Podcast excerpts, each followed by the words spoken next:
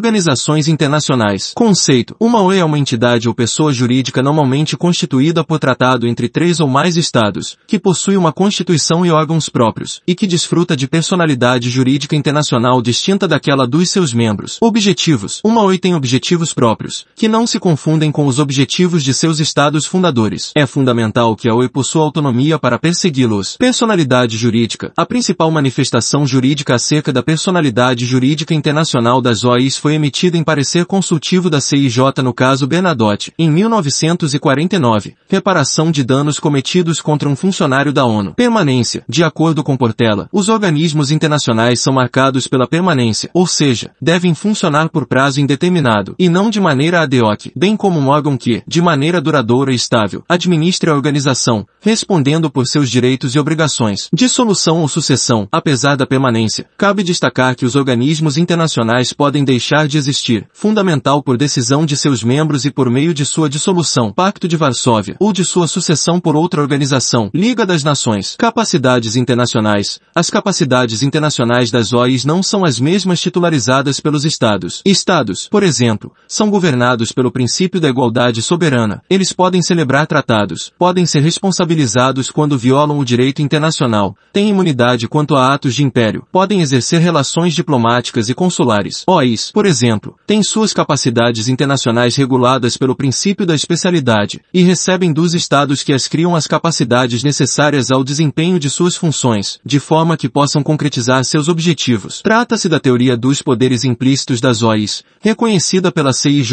no caso Bernadotte, segundo a qual os poderes de uma OI são todos aqueles necessários ao desempenho de suas funções, ainda que não expressos. Contexto. No caso Bernadotte, a ONU moveu reclamação internacional contra o assassinato de Folk Farouk Benadotte, designado pela ONU como mediador do Conselho de Segurança no conflito árabe-israelense de 1947 a 1948. Mesmo que não houvesse expressamente descrito na Carta da ONU que ela pudesse mover reclamações internacionais, a CIJ compreendeu que isso seria possível, uma vez que seria uma capacidade necessária à ONU para bem exercer suas funções, de modo a alcançar seus objetivos. Nesse sentido, a CIJ emitiu parecer no qual reconhece que existem poderes implícitos nas OIs OIs, ou seja, que as OIs eram naturalmente dotadas dos poderes necessários para o exercício das funções da organização, com vista a alcançar seus objetivos, ainda que eles não fossem expressos em suas cartas constitutivas. Incorporação ao direito brasileiro dos atos das OIs, quando o instrumento constitutivo ou outro tratado que regula uma OI autoriza, podem os órgãos dessa OI emitir decisões obrigatórias para seus membros. CSNU, em questões de paz e segurança internacionais, as resoluções da AGNU são recomendações, enquanto as do CSN CNU são obrigatórias. Lei 13.810-19, em seu artigo 6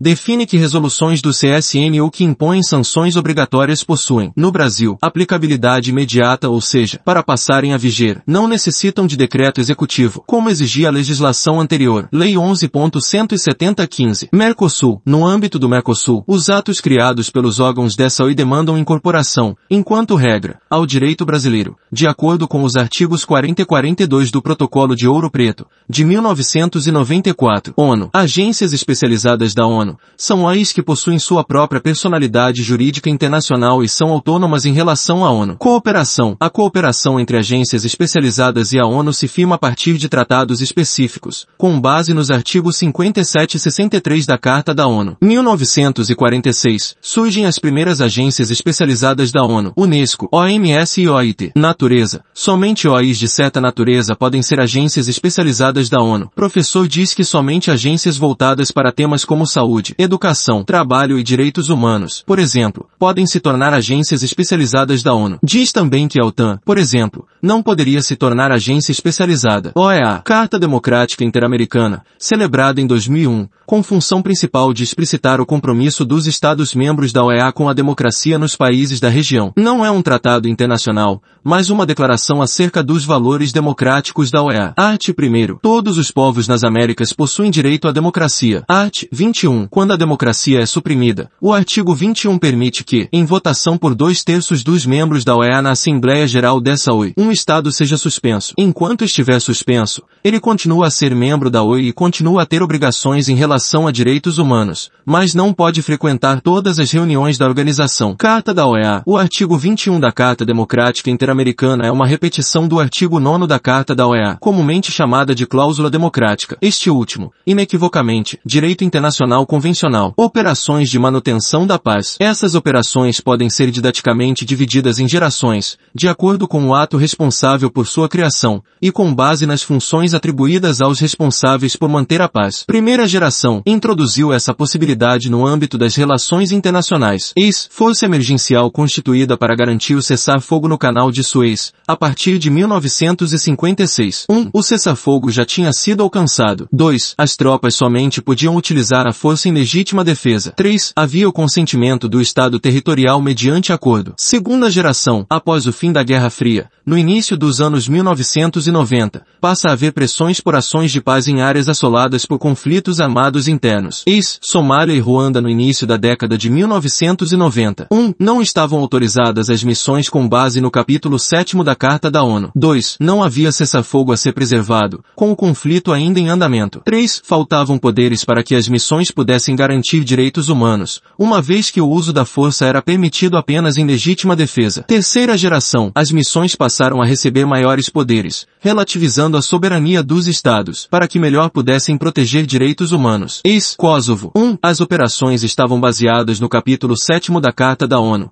de modo que as forças da ONU tinham autorização para implementar a paz, usando a força quando necessário. Quarta geração. Seria um desdobramento das missões de terceira geração, onde civis seriam também enviados, juntamente com os capacetes azuis, para ajudar em esforços de reconstrução. Ex-Timor-Leste, um mito. As forças atuam com base no capítulo 7 e a ONU assume a administração temporária daquele território. Direito Internacional Humanitário. Tratado sobre a proibição de armas nucleares. Entrou em vigor em 22 de janeiro de 2021. Brasil assinou o tratado mas ainda não o ratificou. De toda maneira, o Brasil já é parte do Tratado de Tlatelolco, que transforma a América Latina e o Caribe em Islã, zona livre de armas nucleares. Terrorismo. Não há definição específica em direito internacional do que constitui o terrorismo. O DIP lida com esse fenômeno de duas formas. 1. Um, o DIP proíbe diversas condutas consideradas como sendo terroristas. Há, atualmente, mais de uma dezena de tratados que proíbem algumas condutas. Ex. 1971, Convenção de Montreal, proíbe ataques terroristas contra a aviação civil internacional. Ex. 2. 2002, Convenção Interamericana contra o Terrorismo, entrou em vigor em 2005. Em seu artigo 2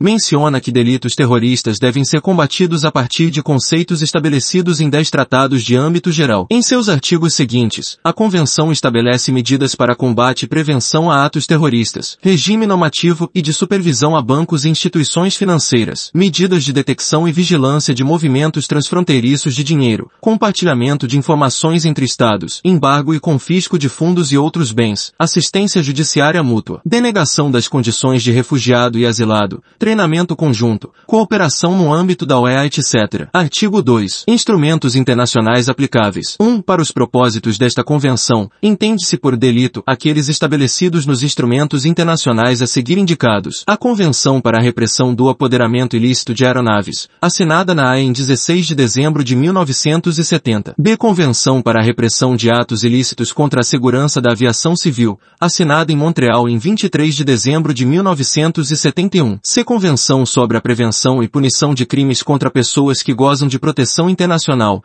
inclusive agentes diplomáticos, adotada pela Assembleia Geral das Nações Unidas em 14 de dezembro de 1973. D. Convenção Internacional contra a Tomada de Reféns, adotada pela Assembleia Geral das Nações Unidas em 17 de dezembro de 1979. E Convenção sobre a Proteção Física dos Materiais Nucleares, assinada em Viena em 3 de dezembro de 1980. F. Protocolo para a repressão de atos ilícitos de violência nos aeroportos que prestem serviços à aviação civil internacional, complementar a Convenção para a Repressão de Atos Ilícitos contra a Segurança da Aviação Civil, assinado em Montreal em 24 de dezembro de 1988. G. Convenção para a Supressão de Atos Ilegais contra a Segurança da Navegação Marítima, feita em Roma em 10 de dezembro de 1988. H. Protocolo para a Supressão de Atos Ilícitos contra a Segurança das Plataformas Fixas situadas na Plataforma Continental Ocidental, feito em Roma em 10 de dezembro de 1988. E Convenção Internacional para a Supressão de Atentados Terroristas à Bomba, adotada pela Assembleia Geral das Nações Unidas em 15 de dezembro de 1997. J. Convenção Internacional para a Supressão do Financiamento do Terrorismo,